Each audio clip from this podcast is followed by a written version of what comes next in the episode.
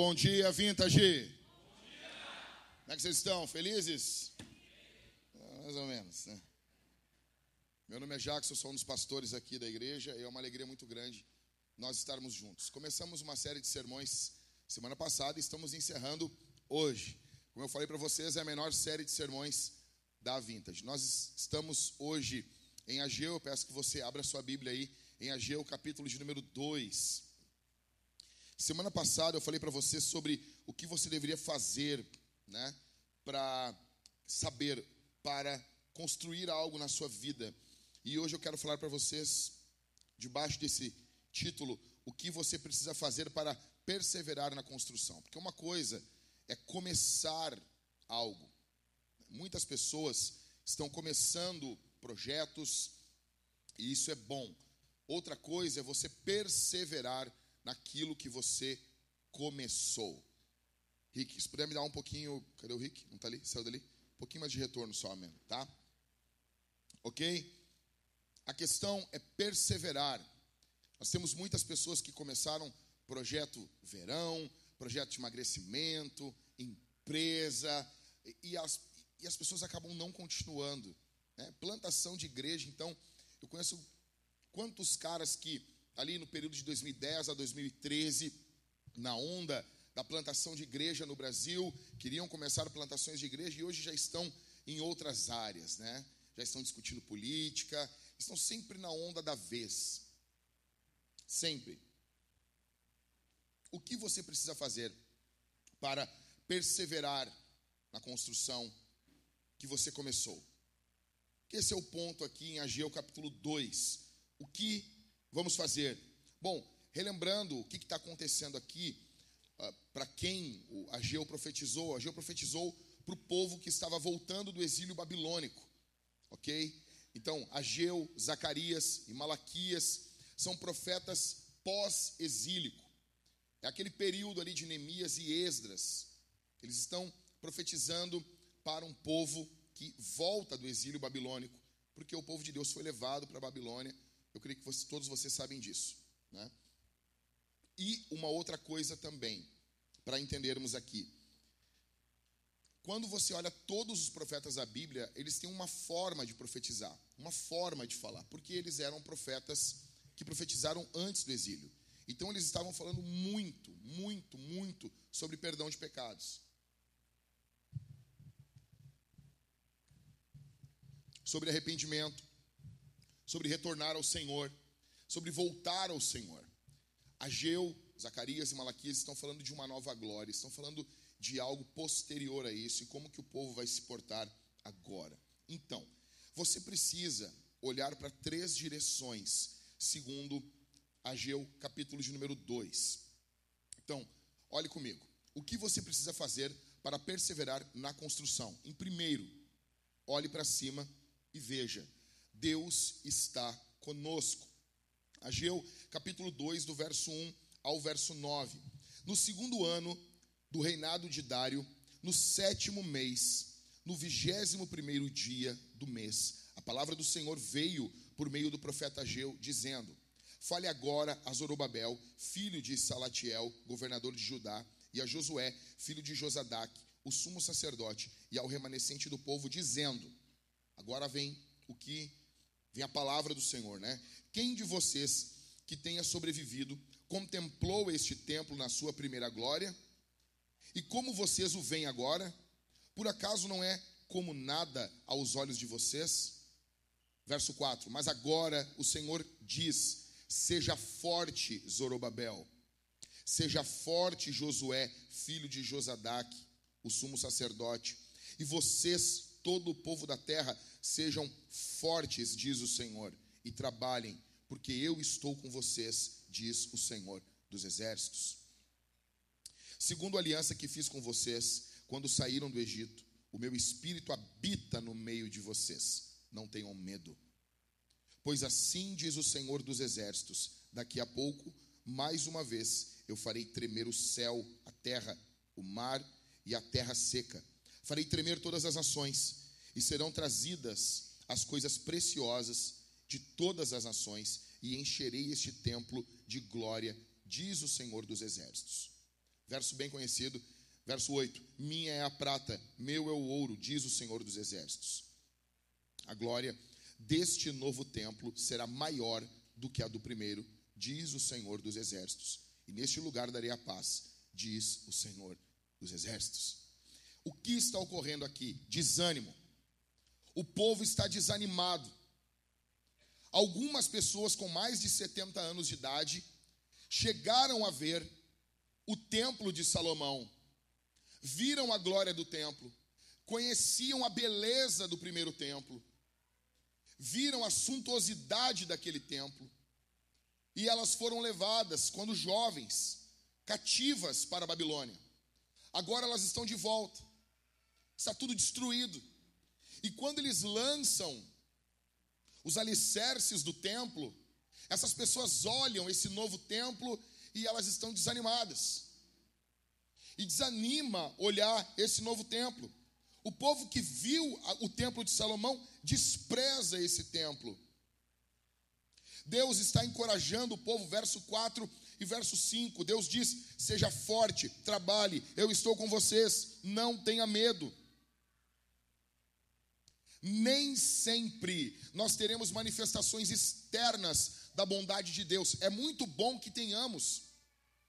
Quando você lê os comentários de João Calvino de Salmos, tem vezes que ele fala: nós devemos pedir a Deus que nos dê provas externas do seu amor.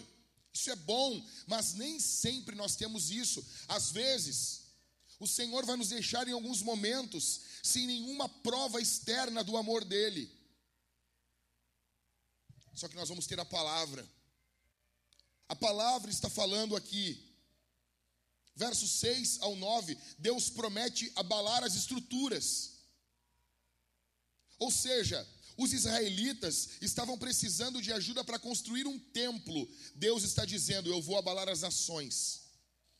Eu vou fazer muito mais. Deus tem muito mais poder do que nós precisamos.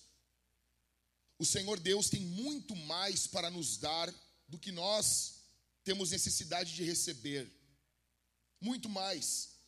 Deus é o dono do ouro e da prata, os recursos que precisamos estão nas mãos de Deus. Verso 9, Deus diz o seguinte: a glória desse novo templo será maior que a glória do primeiro.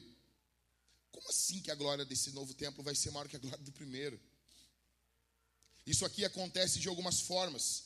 Primeiro, Jesus é apresentado no segundo templo.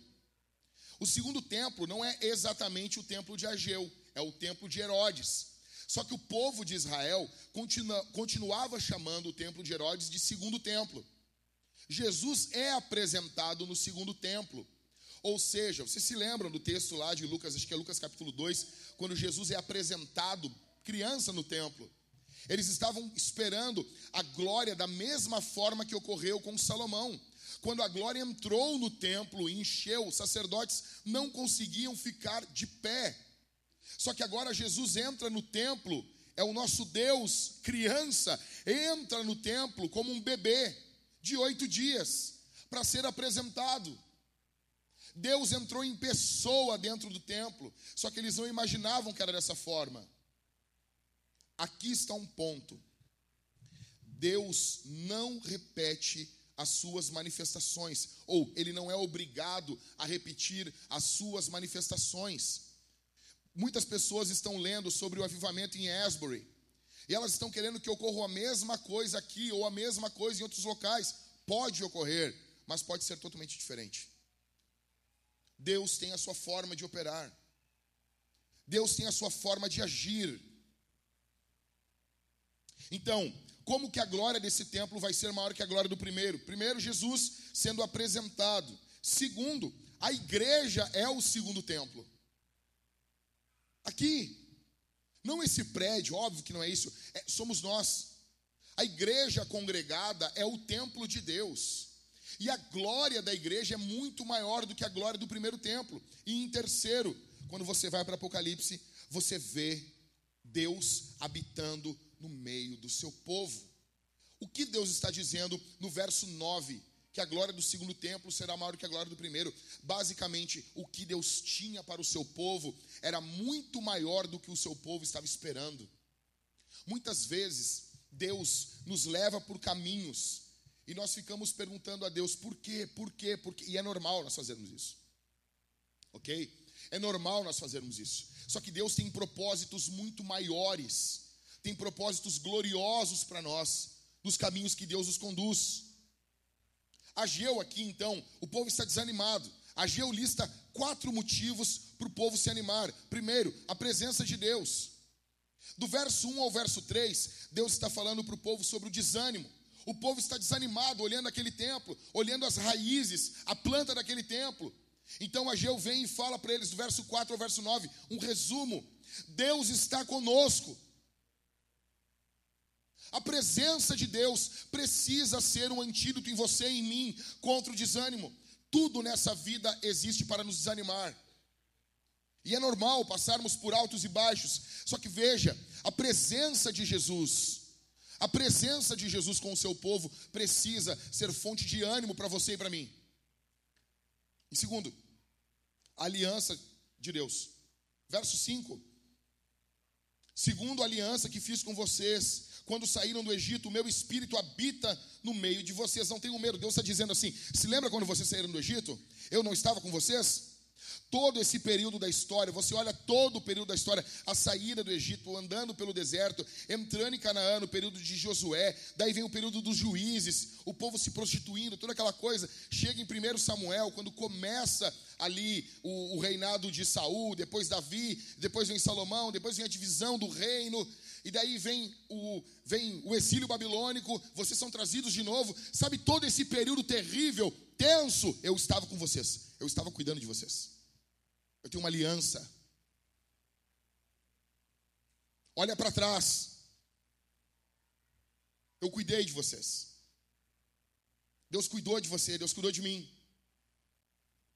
Deus cuidou, Deus amou, Deus se importou. Deus não fez pouco caso da nossa dor. Deus estava lá cuidando quando ninguém estava cuidando. Deus estava olhando, Deus estava protegendo, Deus estava mantendo, Deus estava alimentando. Eu tenho uma aliança. Em terceiro, a promessa de Deus. Deus prometeu. Deus disse que ia fazer. Verso 6. Pois assim diz o Senhor dos exércitos: daqui a pouco, mais uma vez, eu farei tremer o céu, a terra, o mar e a terra seca. Deus promete abalar as ações. Deus promete abalar os reinos.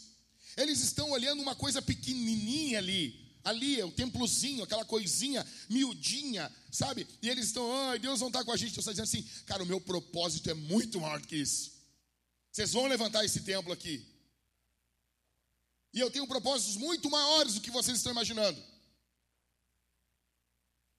Muito maiores. O problema é que nós ficamos fazendo muito, assim, nós olhamos muito para a nossa vida. Quem sabe Deus chamou você para ganhar uma pessoa para Jesus e essa pessoa abalar o mundo inteiro.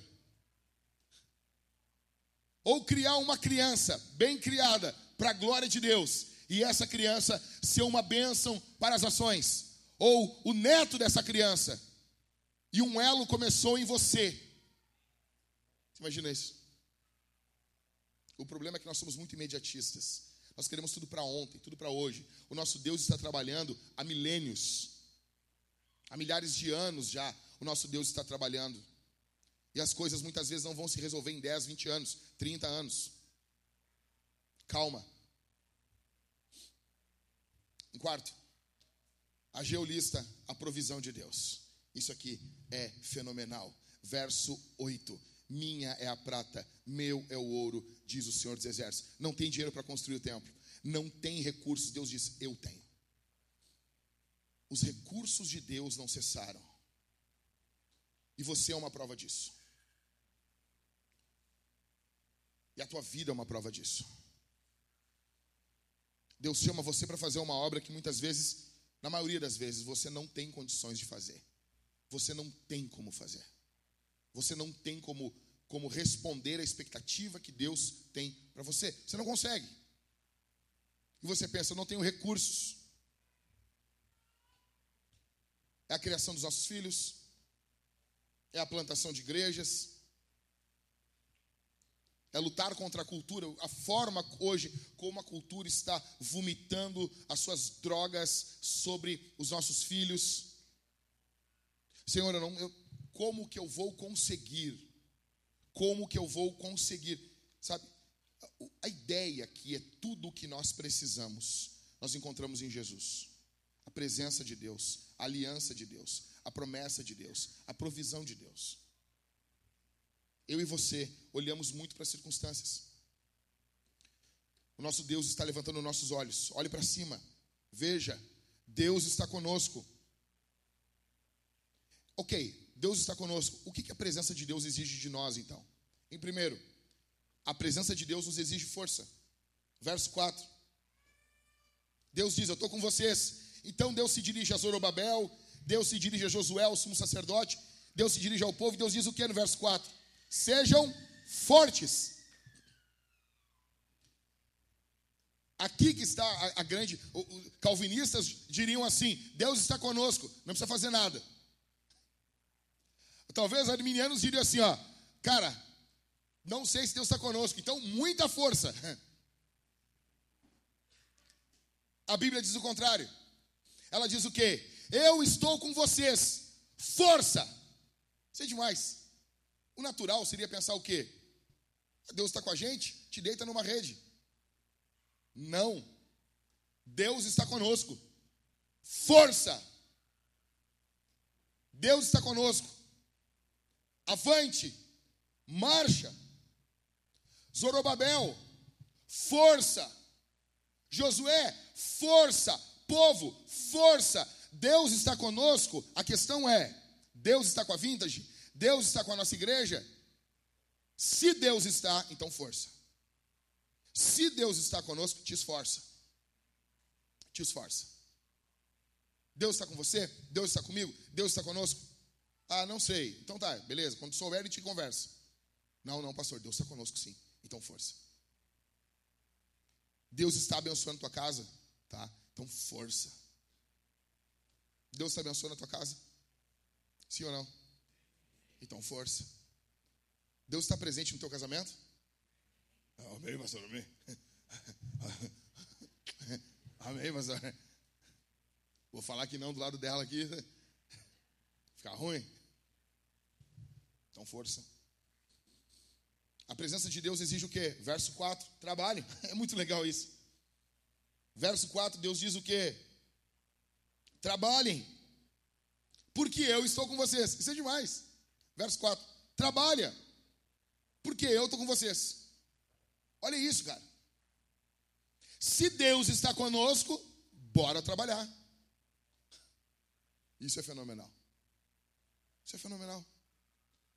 Essa semana eu falei para vocês na vigília, tem sido muito complicado para mim, desde segunda-feira. Ontem eu passei um dia muito mal. E eu fiquei, eu estava só com o esqueleto do sermão pronto, eu fiquei até três da manhã trabalhando no sermão. E eu fiquei pensando assim, ah, será que eu, se eu ligar agora para o Maicon às três da manhã e dizer, ô Maicon, prega G2 aí para mim aí. Será que ele vai ficar chateado comigo?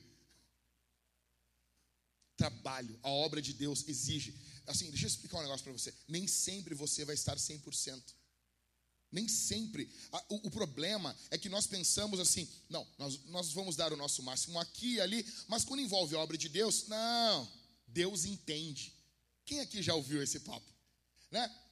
Quem aqui congregou em igrejas que você chegava, a pessoa cantava e ela dizia assim, irmãos, ore por mim. Já viu isso, Michael? eu tô, eu tô mal da garganta, tá doendo aqui, mas eu, se eu cantar errado aqui, chega, chega direito lá em cima. Que canalice. Fico imaginando Deus olhando isso. Tu é sem vergonha, hein? Oh, não tem autotune no céu assim. Sai desafinado aqui, o negócio ajeita as ondas sonoras e afina. Não. Vai chegar desafinado. Vai chegar feio. Ah, Deus, Deus não olha para isso. Imagina Deus, quem te diz isso? Claro que olha. É claro que olha. Então, velho, trabalha, trabalha. A obra de Deus vai cansar. Você não pode se cansar da obra de Deus, mas deve se cansar na obra de Deus. Vai cansar. Vai cansar, cara. A presença de Deus exige isso. A presença de Deus exige, verso 5, que lutemos contra o medo. Verso 5: Não tenham medo. Deus diz no verso 4: Eu estou com vocês. E no verso 5: Não tenham medo.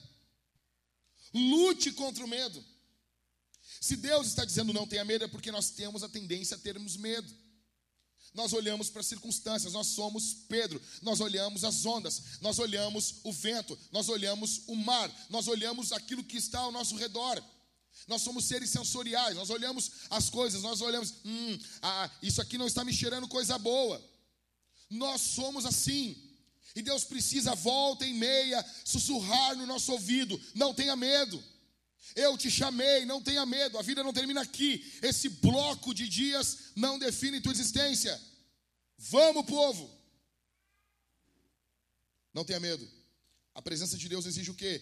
Que lembremos que a história está nas mãos de Deus. Verso 6 ao verso 7, Deus está dizendo: Olha, daqui a pouco eu vou fazer tremer o céu, a terra, eu vou tremer as nações, e serão trazidas as coisas preciosas de todas as nações, e encherei esse templo de glória, diz o Senhor dos Exércitos. Queria poder ter tempo de falar desse verso 7 aqui. A ideia aqui básica é que as nações trarão o que há de melhor para o templo do Senhor.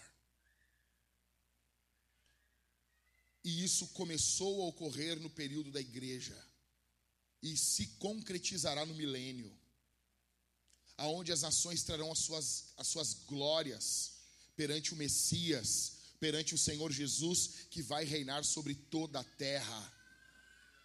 Você tem noção disso, cara? Você tem noção? Os dias de hoje serão vencidos pela volta de Jesus. Bendito seja o seu nome. A história está nas mãos de Deus. Quinto, a presença de Deus exige de nós que lembremos que os recursos que precisamos estão com o Senhor. Ele está dizendo: minha prata é meu ou ouro. Nós temos a tendência a olhar para as pessoas, os recursos que a vintage precisa, os recursos, ei, atenção, os recursos que a tua casa precisa estão com o Senhor os recursos que você precisa para criar os teus filhos, para criar uma para gerar no Senhor uma geração piedosa, um povo piedoso, estão com o Senhor. Os recursos que você precisa, Pai, para prover para sua casa estão com o Senhor. Os recursos que nós precisamos para fazer uma grande obra estão com o Senhor. Lembra disso? E sexto, o que o Senhor exige de nós, a presença dEle, que tenhamos os olhos voltados para o futuro. Eu acho fenomenal isso. Cara, olha isso aqui. Os olhos deles estão no presente. Deus fez eles olhar para o passado. Ó, oh, eu fiz uma aliança, eu estive com vocês desde que saíram do Egito, blá, blá, blá, blá. e daí agora Deus pega o cabeção deles e vira para o futuro a glória do, desse segundo templo vai ser maior do que a glória do primeiro, mas isso é futuro. Cara, escuta isso aqui. O que o diabo mais quer é roubar a visão do futuro da tua vida, resumir a tua vida ao presente. A fé cristã, a vida cristã é uma vida escatológica.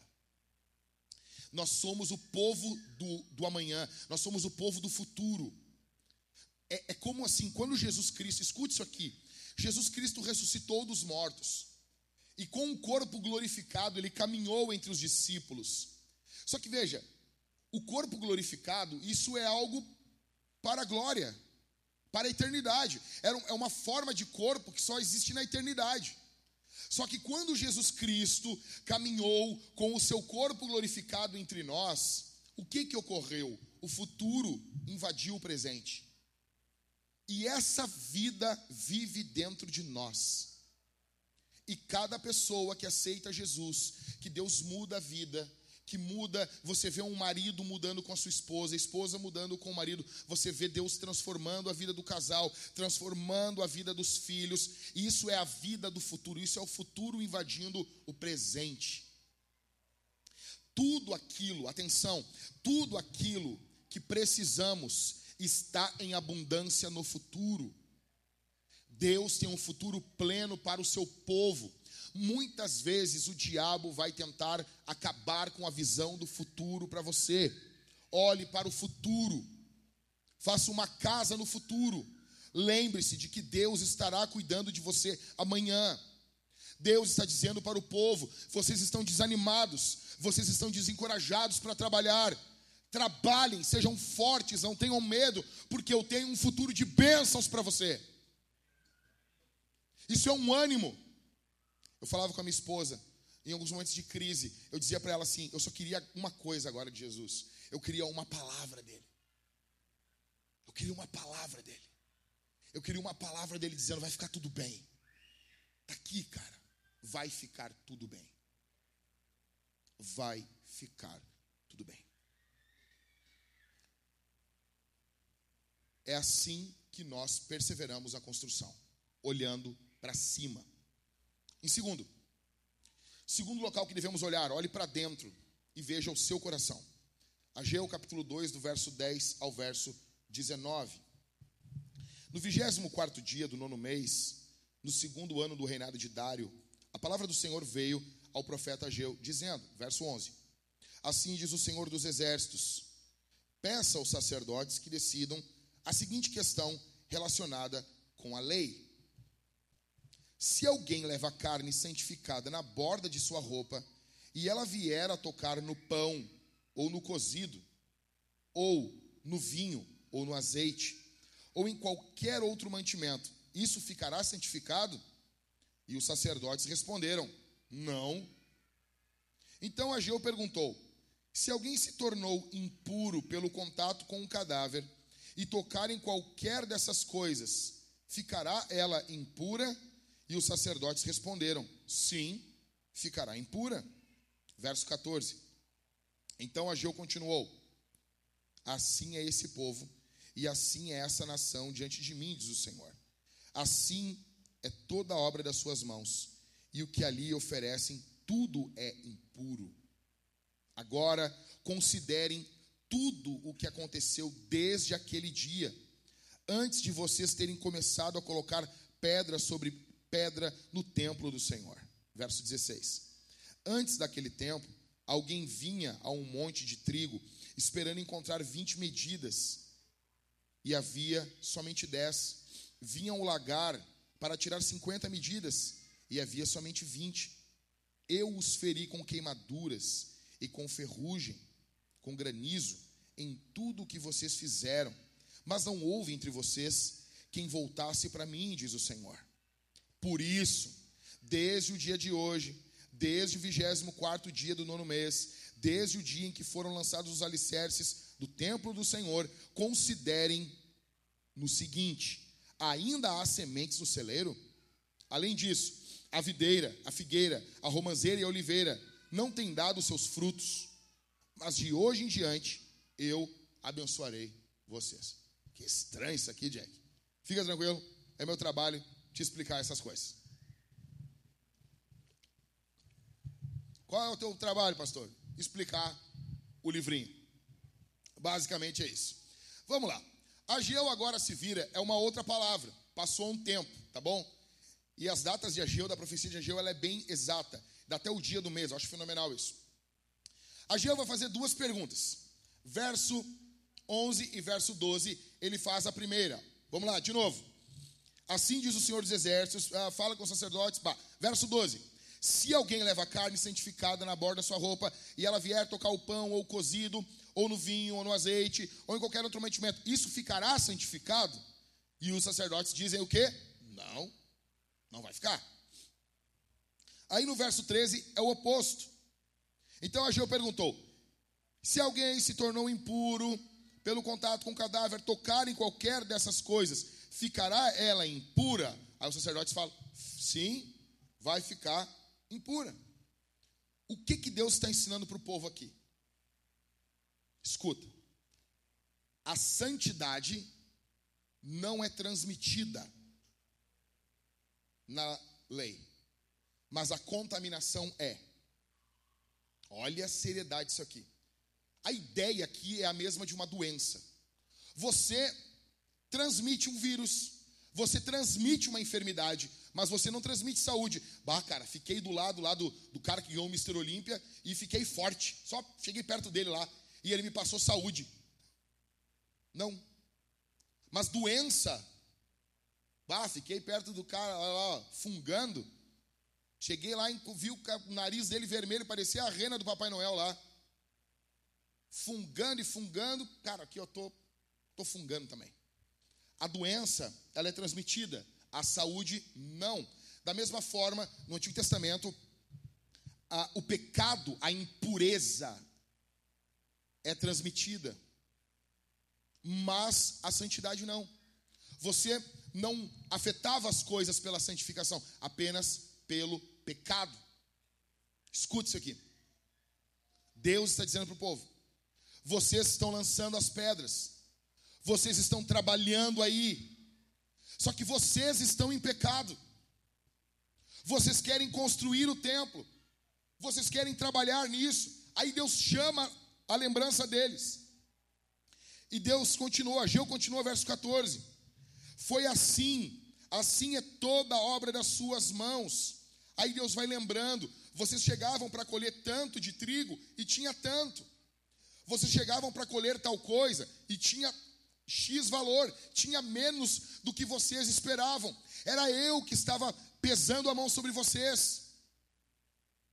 Por que Deus estava pesando a mão sobre o povo? Porque o povo estava fazendo a obra de Deus. Ei, ei, olha aqui para mim. Deus está, eles estavam fazendo a obra de Deus de forma impura. E muitas pessoas têm uma boa vontade. Ah, eu quero trabalhar na obra de Deus. Ah, eu quero fazer isso. Ah, eu quero fazer aquilo. É um oba-oba. Só que sai de domingo aqui, a vida delas não muda. A vida delas não tem uma transformação. Você não vê uma mudança de mente, uma mudança de comportamentos, uma mudança de atitudes. Deixa eu dizer uma coisa para você. Talvez você está aqui todo pimpão, todo emocionado, e diz assim: "Não, eu quero fazer alguma coisa para Deus, eu quero ser útil na obra de Deus". Isso é bom, mas você tem que se santificar. Você tem que buscar o Senhor. Você tem que se santificar. A obra de Deus é feita nos termos de Deus. Quem trabalhava na obra de Deus não tinha como ser impactado pela santidade do templo. Pelo contrário, eles deixavam o templo impuro. Você tem noção disso? A situação de Israel, verso 14 ao verso 18, ela era tensa devido ao pecado do povo. Eles estavam debaixo do juízo de Deus. Gravo o que eu vou dizer. O pecado sempre será o empecilho para a obra de Deus. Por que não avançamos mais? Não é pelo dinheiro, é pelo pecado. O meu pecado é um empecilho para você. O teu pecado é um empecilho para mim. O nosso pecado afeta uns aos outros. É por isso que o Senhor Jesus nos ensinou a orar: Pai, perdoa os nossos pecados, porque o pecado é o comunitário, um afeta o outro.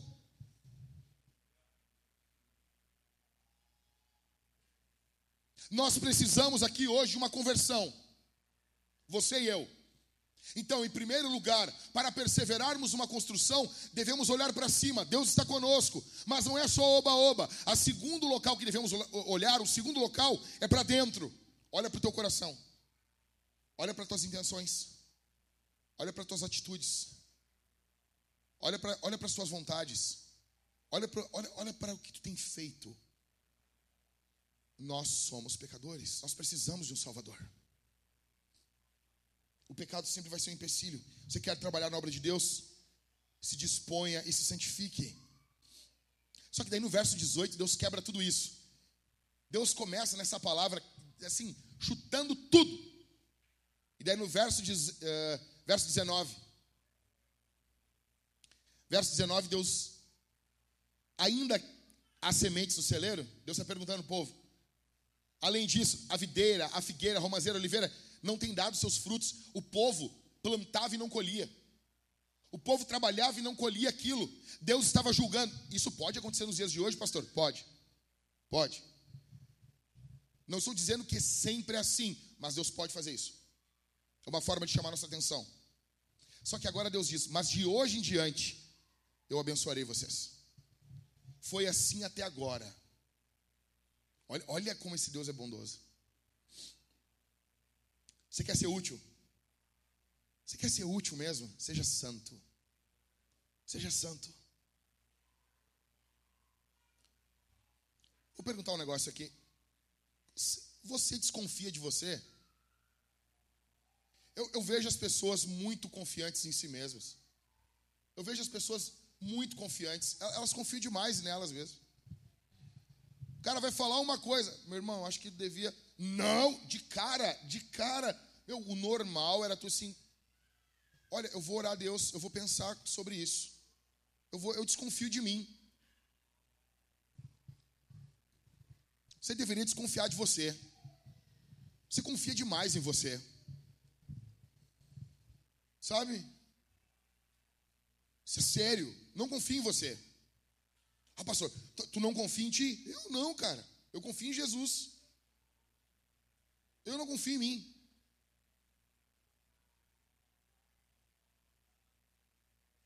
Não confio em você.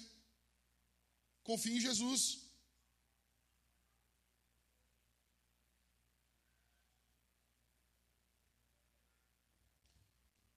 terminar agora aqui. Em primeiro lugar, olhe para cima. Em segundo, olhe para dentro.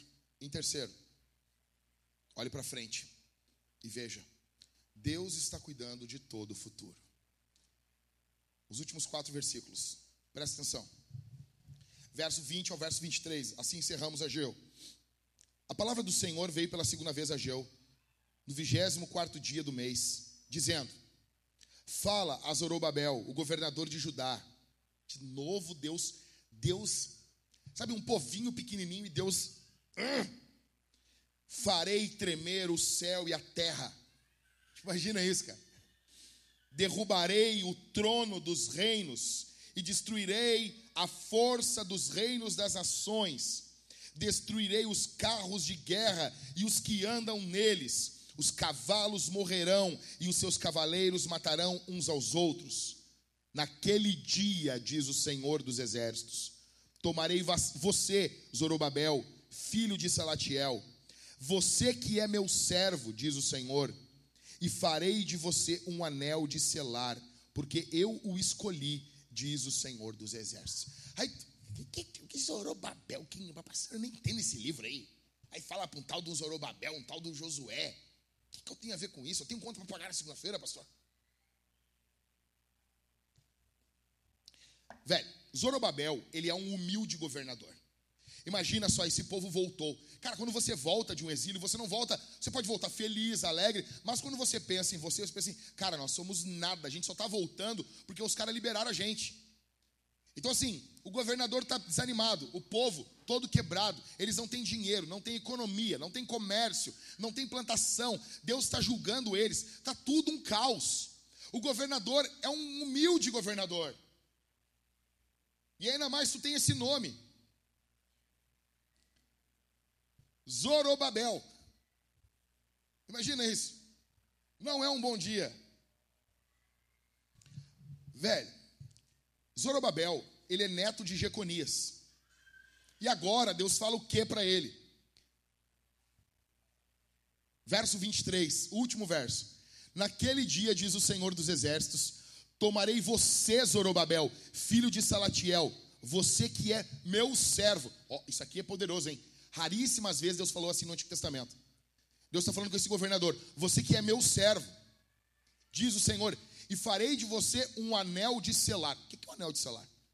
É um anel que ficava na mão de um rei. E quando o rei mandava uma carta, mandava ah, ali alguma correspondência, algum documento real, o rei pegava e ele colocava sebo de vela ou algum outro material quente e ele colocava o seu selo, o seu anel de selar, aonde evidenciava o cumprimento do que ele disse que faria. O anel de selar era uma forma do rei colocar a sua marca no mundo. Ah, é legal isso, é legal. Deus está falando isso. Deus está falando isso para para Zorobabel. É legal isso. É legal, é legal. Deus está tá animando ele, né, pastor? Coisa boa. Não, não. Tem uma coisa mais legal nisso. Jeremias, capítulo 22 e o verso 24. Deu, olha o que Deus falou para o vô de Zorobabel, que era governador de Judá, antes do exílio babilônico. Atenção, antes do exílio, olha o que Deus falou para o antepassado. Tão certo como eu vivo, diz o Senhor, ainda que Jeconias, filho de Jeoaquim, rei de Judá, fosse o anel de selar da minha mão direita, eu dali o arrancaria. Juízo. Provou de Zorobabel, Deus disse: Se tu fosse o anel de selar da minha mão, eu ia te arrancar da minha mão.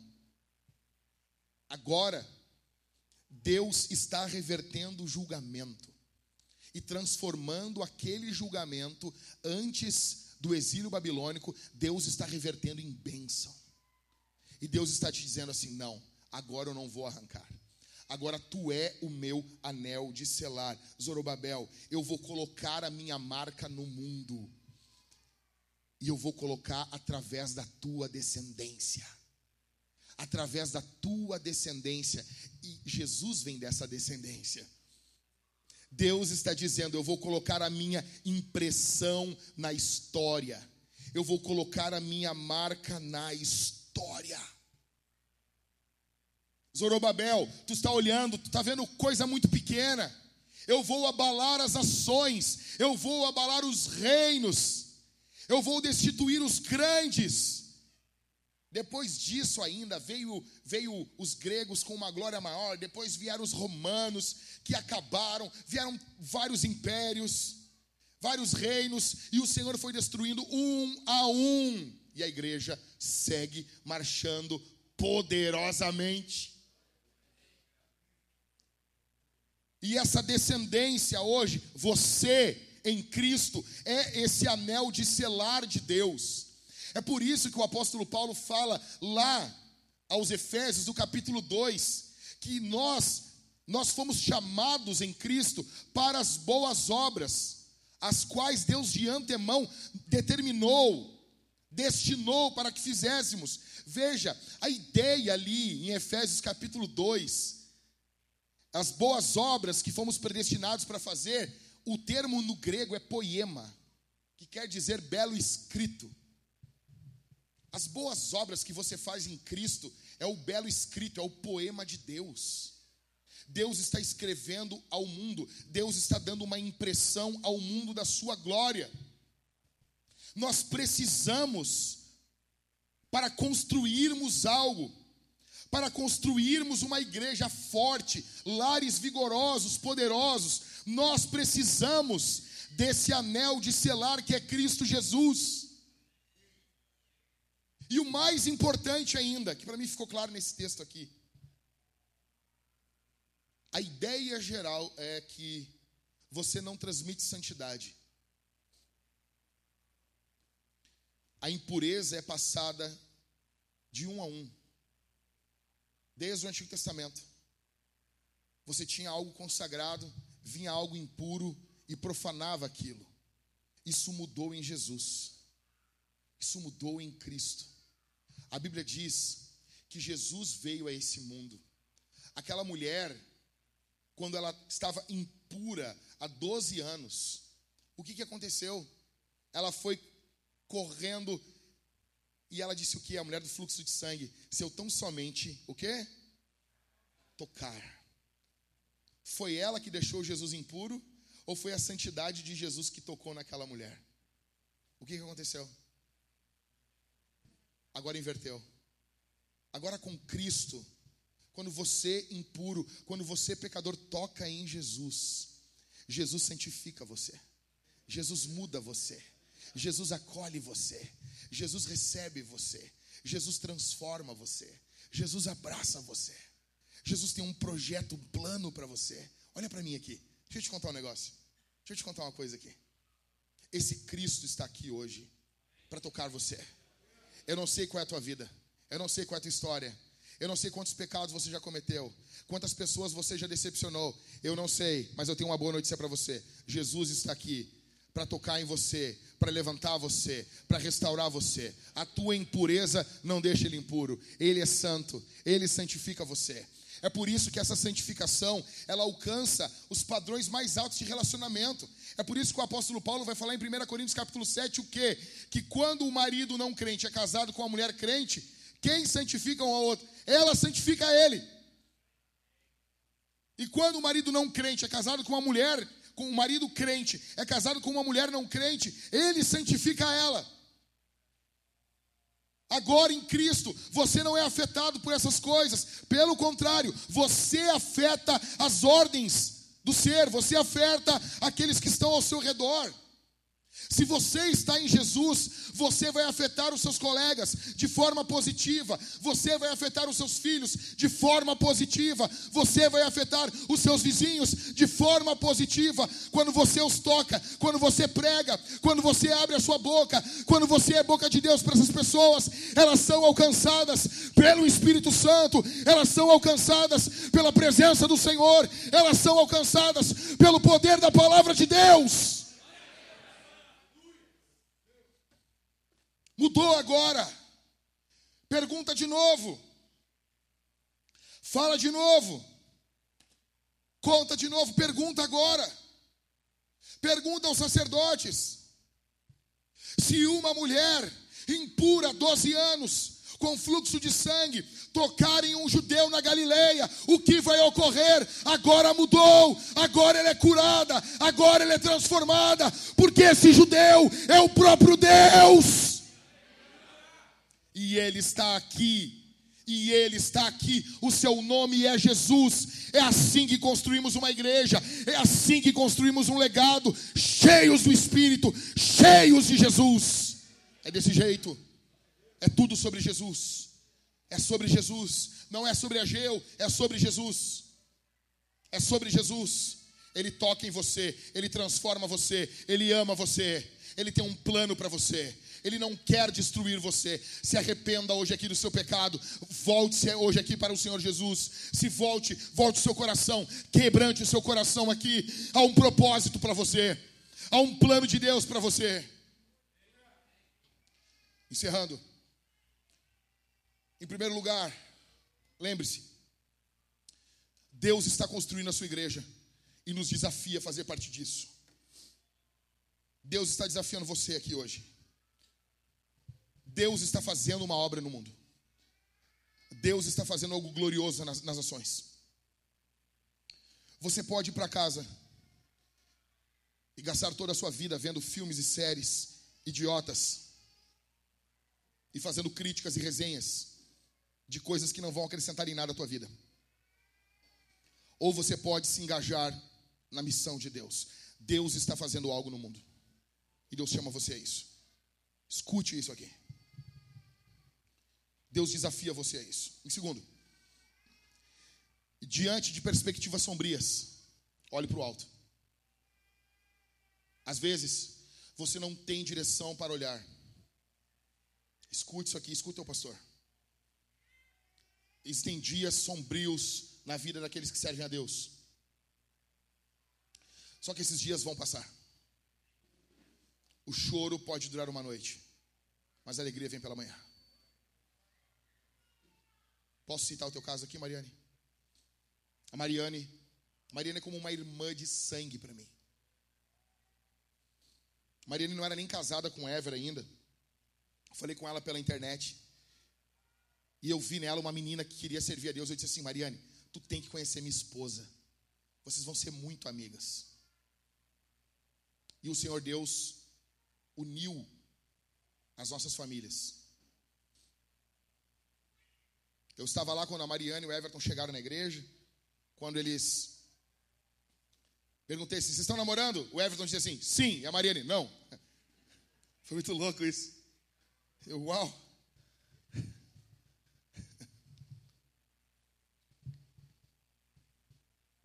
Tive a honra de pregar no casamento deles. Ver o Senhor Deus abençoando a vida deles. Nos alegramos com a gravidez da Mariane. E choramos quando a Mariane perdeu o bebê. E quando ela estava passando por todas as, as os percalços. É, as mulheres que já passaram por isso sabem muito bem, é, é terrível no que envolve o pós, expelir o saco gestacional, a criança, tudo que envolve um aborto espontâneo. E nós orando na nossa casa, né? Parece que aquilo não passava, não acabava. E o Senhor Deus colocou a mão dele. E eu falei para Mariane: o choro dura uma noite, a alegria vem pela manhã. É sempre assim. É sempre assim. Escuta o que eu vou dizer. É sempre dessa forma. Existem algumas noites que são mais longas que as outras, mas elas passam. Elas sempre passam. O Senhor Deus sempre se apresenta em uma manhã de sol para nós. E o Senhor Deus tem um amanhecer para você. Existem momentos sombrios. Nesses momentos, levante sua cabeça, olhe para o Senhor, se apegue em um texto bíblico, se agarre no Senhor. Lembre-se disso. Lembre-se disso. Em terceiro, coloque Deus em primeiro lugar sempre na sua vida. Ageu nos desafia a isso. Ageu nos desafia a colocarmos Deus em primeiro lugar. O Senhor é o dono das primícias. Pastor, está falando de dinheiro também, mas é muito mais do que dinheiro. É tudo. É tudo. Deus precisa ser o primeiro lugar em tudo na nossa vida. Quarto, existe uma resistência demoníaca contra a obra de Deus. Por isso nós precisamos ser cheios do Espírito Santo. Hoje no mundo existe uma resistência para que a obra de Deus não avance. Existem demônios atuando hoje na cultura. Existem demônios atuando hoje em vários locais, infelizmente em algumas igrejas. Um evangelho soft tem sido pregado em muitos lugares. Um evangelho sem cruz, sem renúncia, sem arrependimento. Junto com isso, a cultura tem pregado aborto. Nós temos visto como as crianças hoje têm sido tratadas. Vocês viram essa semana ou na anterior, na Espanha, Agora, relacionamentos sexuais com animais estão sendo liberados. E aquela uma mulher, uma política, falou também que você não pode obrigar uma criança a não ter relação sexual com um adulto, ela deveria escolher. Existe uma agenda para aprovar a pedofilia no mundo. Quando você vê a Globo dizendo, olha, são, são, são doentes os pedófilos, são isso, são aquilo outro, é uma forma de passar isso. Eles não têm pressa. Eles vão martelar isso durante anos. Anos. O alvo deles são os nossos filhos e os nossos netos, porque essa gente nem criança gera, não adotam, não geram, e eles querem os nossos filhos. Existe hoje uma agenda diabólica para que não venhamos pregar o Evangelho, proclamar o Evangelho, eles querem tornar o Evangelho algo que fique apenas dentro da, da igreja. E o triste é que muitos cristãos ainda acham isso normal. Você acha normal uma pessoa ensinar química e física a parte de Deus? Como assim, cara? Como que você vai ensinar geografia tirando Deus do currículo? Não, não, não, olha só. Aqui é o local aonde Deus não faz parte. Nós vamos ensinar uma, uma série de coisas para o teu filho e Deus não faz parte de nenhuma delas.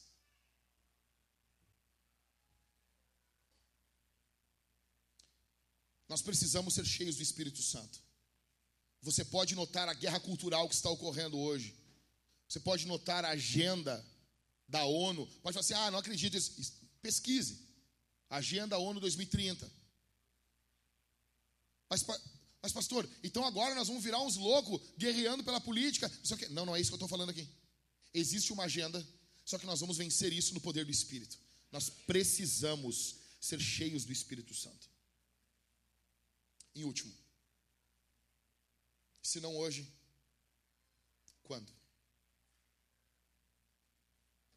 Se não é hoje que você vai ser cheio do Espírito Santo, quando que vai ser? Se não é hoje que Jesus vai reinar na tua vida, quando vai ser? Se não é hoje que Jesus vai transformar o teu casamento, quando que vai ser? Se não é hoje que Jesus vai mudar a história dos teus pecados ocultos e você vai vomitar tudo isso para fora, você vai abandonar essa nojeira, quando que vai ser? Se não é hoje que Jesus transforma a tua vida apática em uma vida de andar sobrenatural na obra de Deus, quando que ele vai fazer?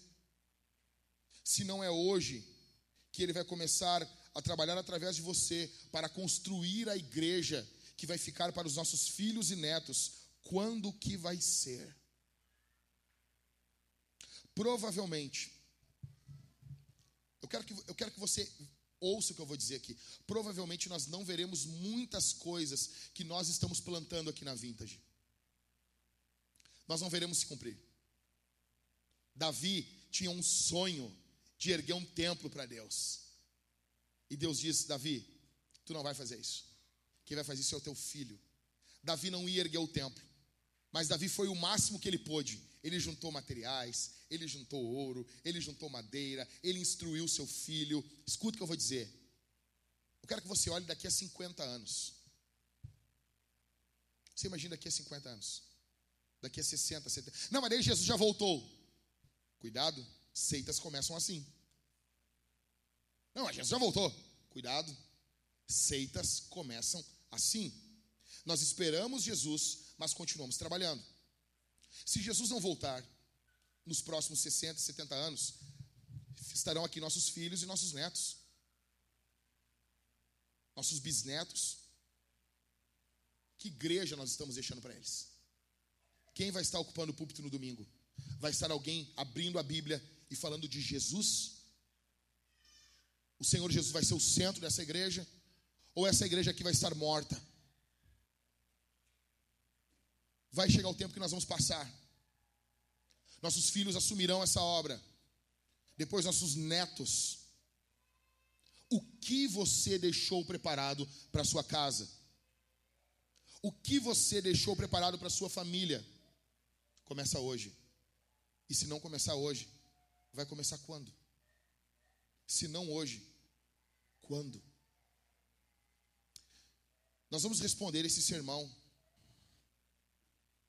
de três formas. Em primeiro lugar, nós vamos levantar ao Senhor uma oferta exponencial. Nós seremos generosos ao Senhor. Escuta o que eu vou dizer. Nós seremos generosos. Nós temos ali atrás duas máquinas de cartão de crédito ou débito. Como você quiser ofertar. Ah, pastor, máquina de cartão de crédito e débito sim, qual o problema? Para comprar porcaria de uma meia na Paquetá Tu usa um cartão? Tu usa o celular com aproximação? Qual o problema? É muito mais seguro para a igreja ofertas por meio digital, muito mais seguro. Então nós temos ali atrás duas máquinas de cartão. Duas máquinas, a Bruna e ali também. Nós temos dois QR Code. Você pode posicionar seu celular no aplicativo do seu banco e transferir um Pix, ou por crédito ou por débito, ou no modo old school. Você pode depositar sua oferta ali atrás, aqueles caixotes. Por quê? Porque Deus é o dono do ouro e da prata. E todos os recursos que a obra de Deus necessita, Deus já deu e está na tua mão.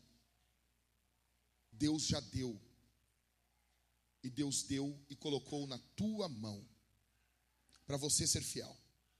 Em segundo lugar, nós vamos participar do canto congregacional, nós vamos cantar com os nossos irmãos.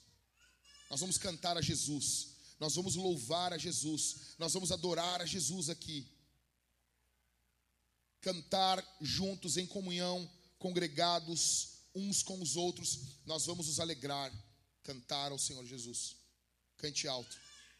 Nós vamos ser cheios do Espírito enquanto cantamos. E em último, nós vamos participar da ceia do Senhor.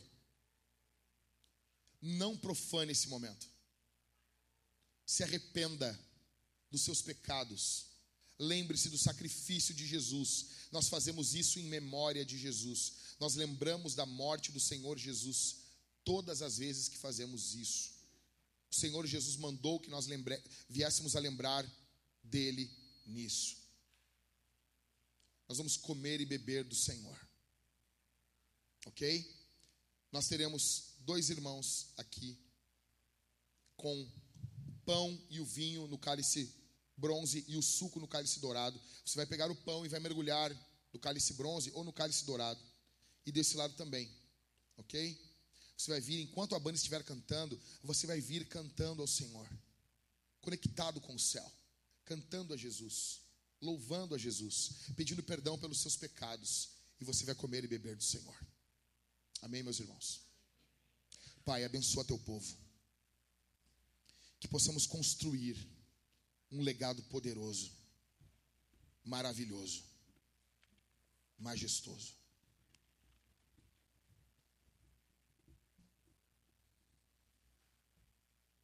Abençoa as ofertas que serão ministradas aqui.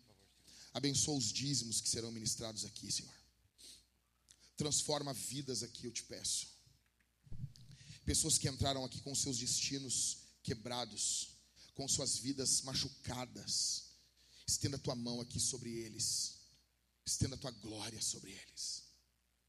Bendito seja o nome do Cordeiro de Deus, que tira o pecado do mundo. Há poder no sangue de Jesus. Há poder no nome de Jesus. Há poder em Jesus. Poder em Jesus. Bendito seja o Cordeiro de Deus. Levante suas mãos, meus irmãos. Levante suas mãos e clame ao Senhor nesse momento. Peça que o Senhor Deus encha você. Peça que o Senhor Deus encha você. Peça que o Senhor Deus empodere você. Peça mais da glória de Deus sobre a sua vida. Peça, Senhor, eu não quero morrer sem ver a tua glória. Eu não quero morrer, Senhor. Eu não quero morrer sem, sem ver um avivamento. Eu não quero morrer sem ver o Senhor fazendo grandes coisas nesse mundo. Por favor, Senhor, me enche do teu Espírito Santo. Clame ao Senhor. Clame ao Senhor por dons, clame ao Senhor por vida, clame ao Senhor por graça, clame ao Senhor pelos teus filhos, clame ao Senhor pelo teu marido, clame ao Senhor pela tua esposa, clame ao Senhor pelos teus pais, clame ao Senhor pelos teus vizinhos, clame ao Senhor pela tua igreja. Peça que o Espírito Santo sopre sobre você, peça que você possa ver a glória de Deus. Peça, peça, Deus, eu quero ver a tua glória. Eu quero ver a tua glória na face de Cristo. Eu quero ter um encontro poderoso com o Divino Espírito. Eu preciso que o Senhor Deus me avive, derrame o teu Espírito sobre a minha vida, em nome de Jesus, pelo poder, pela autoridade, pelo sangue de Jesus. Há poder no sangue de Jesus. Talvez você entrou aqui e a semana inteira você foi um saco de pancada de Satanás. O diabo atacou você, o diabo perseguiu você, o diabo confrontou você e você entrou aqui combalido, machucado, angustiado. Deus tem para você um ânimo, um renovo, um sopro do céu. Deus quer avivar você, levantar você. Deus quer dizer no seu ouvido que há um amanhã, que há uma obra a ser feita, há um caminho a ser percorrido. Deus levanta você, Deus usa você.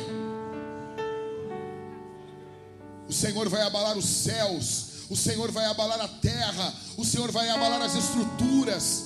Deus vai nos dar um novo tempo, poderoso no espírito, poderoso no espírito. Eu creio, eu creio, eu creio que vem um novo tempo sobre as nossas vidas, da presença do Espírito Santo, da presença do Senhor sobre nós. Vem um novo tempo, eu creio. Bendito seja o nome de Jesus. Nós queremos ser cheios do teu Espírito, Senhor. Nós queremos ser cheios da tua unção, Senhor. Nós queremos nos alegrar. Nós queremos beber dos rios do Senhor. Bendito, bendito, bendito, bendito seja o nome de Jesus. Aleluia. Bendito seja o nome de Jesus. Bendito seja o nome de Jesus. Bendito seja o nome de Jesus. Bendito seja o nome de Jesus. Bendito, bendito, bendito.